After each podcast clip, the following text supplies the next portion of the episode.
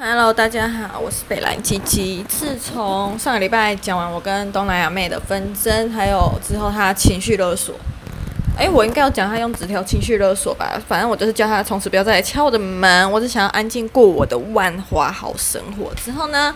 他就改用贴纸条方式情绪勒索，我觉得他真的是很无聊的人呢。他真的可能不知道世界上有一种卫生纸叫做可溶性，就是可以直接冲马桶，在马桶中溶解的卫生纸。不知道为什么到底一直要坚持把卫生纸丢在垃圾桶。好啦，然后我就想说，会不会是他分不清楚什么叫卫生纸跟卫生棉呢？就是有脑子的人都知道卫生棉要丢垃圾桶，而不是马桶吧？然后 OK fine，然后反正扯完预设事情后，这边要来讲他。厨艺吗？还是怎样？反正就是分享。既然他都贴纸条亲热我了，那就换我以其人之道还治其人之身。所以我昨天还前天有点忘记了，又贴了张纸条，然后大概就是跟他讲说，恳请发挥公德心，因为厨房没有抽油烟机，所以请尽量避免烹煮油烟味比较大的食物，并请将台面整理干净，谢谢。我真是不懂为什么，这用火须知跟用电须知不是全世界的小孩国小就应该要知道的事情吗？就是如果有受过教育的话，好歹都知道吧。然后呢，我觉得他真是一个很奇怪的人。明明每次电磁炉用完，为什么不要拔插头，让他一直在那边闪闪闪待机中？然后我就不知道他到底想怎样，然后就在那边闪了两个小时吧，忘记了。好，那昨天贴完纸条之后，晚上回家我就看到靠北，他就是把他平常是用电磁炉煮饭啊，昨天改成用瓦斯炉煮饭。我就想说，用瓦斯炉煮饭油烟味会比较大吗？还是他只是就是像我一样，就是学着抵死不从，然后只是想要换一个煮饭方式？好啦，换个煮饭方式呢，我就说瓦斯炉的部分好了。他昨天开着瓦斯炉，上面放一个锅子，不知道在那边烧什么东西，反正一律都是称简称喷。好，反正他昨天就是开着瓦斯炉在那边烧喷，然后火开着，人就不知道去哪里，而且那个火还不是小火，唉。我就想说，不要骗我说什么东南亚都还在减树枝啊，麦片。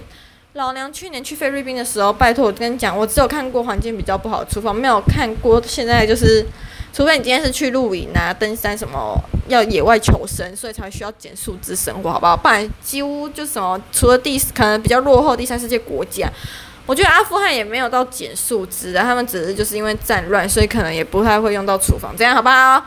反正就是。呃，发展到二十一世纪都要快接近中期了，大家一定都会用瓦斯炉或者是电磁炉。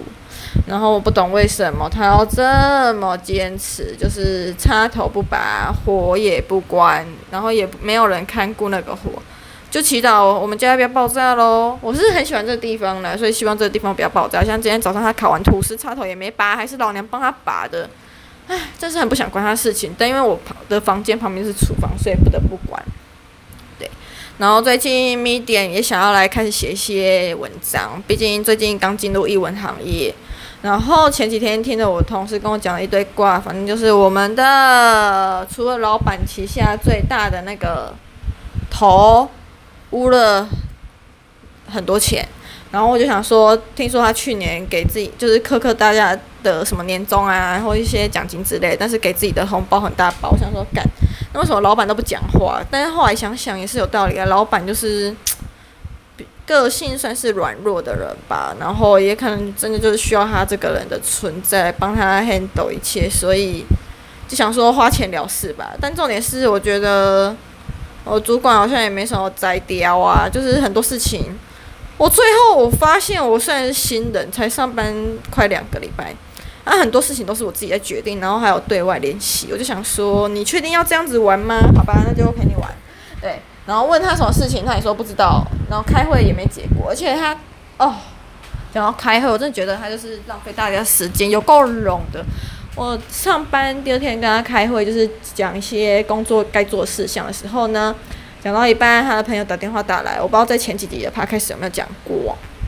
然后他就讲电话讲了三十分钟，跟他朋友讲电，在我面前讲电话讲了三十分钟，而且笑得很猖狂，嘻嘻哈哈，就这样半小时就过去了。然后我就是人生在那份工，在现在这份工作上第一次加班，就是因为他聊天聊了三十分钟，还有工作也要跟着 delay，所以也晚三十分钟下班。然后老板还很抱歉的在大家都走后留下我跟他跟我很用很道嗯很不好意思的口气跟我说，不好意思让你多留三十分钟。我想说好像不好意思也不是你该讲，应该是你的旗下那个头来讲吧。但他完全没有回应耶。我想啊算了，我现在就把这份工作就是做好了老娘该做的事情，其他的事情一概不负责，就这样。反正我就是想要领钱，然后现在连到时候能不能加薪都不知道诶，真可怕。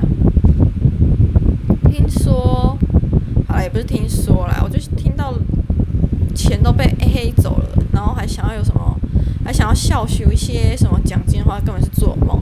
然后呢，再就是另外一个政府单位前几天打电话来邀稿，然后我意外发现，哎，那稿是要我写的，是我要写的。我意外发现那个稿呢是我要写的嘛，那。他在说明下面还有写说，写完那篇文之后就有稿费。我就想，我就跟我同事说，我觉得应该会被我那个主管 A 走吧。他们说，对啊，你想都不用想，根本不会到你身上。OK，好，谢谢，谢谢大家的预防针。我现在已经对很多事情都不抱希望，这就是早点来，早点做完事情，早点闪人，完全不会想要多留片刻。尤其是跟一些老人在，反正我们办公室现在就是很极端呐，老的很老。就是五五十几，四五十几岁吧，就形成一个黄金金三角，然后再就是我跟另外两个同事形成黄金金三角。但虽然我跟另外两个同事是算年轻的一部分，但我觉得啊，我是三个人里年轻的人里面最小的，所以现在是全办公室的忙内。然后我觉得有一个虽然大我一届，但因为我去年不是晚一年毕业嘛，就延毕一年，可能还有点学生气吧，我不知道，就觉得那个制作也太。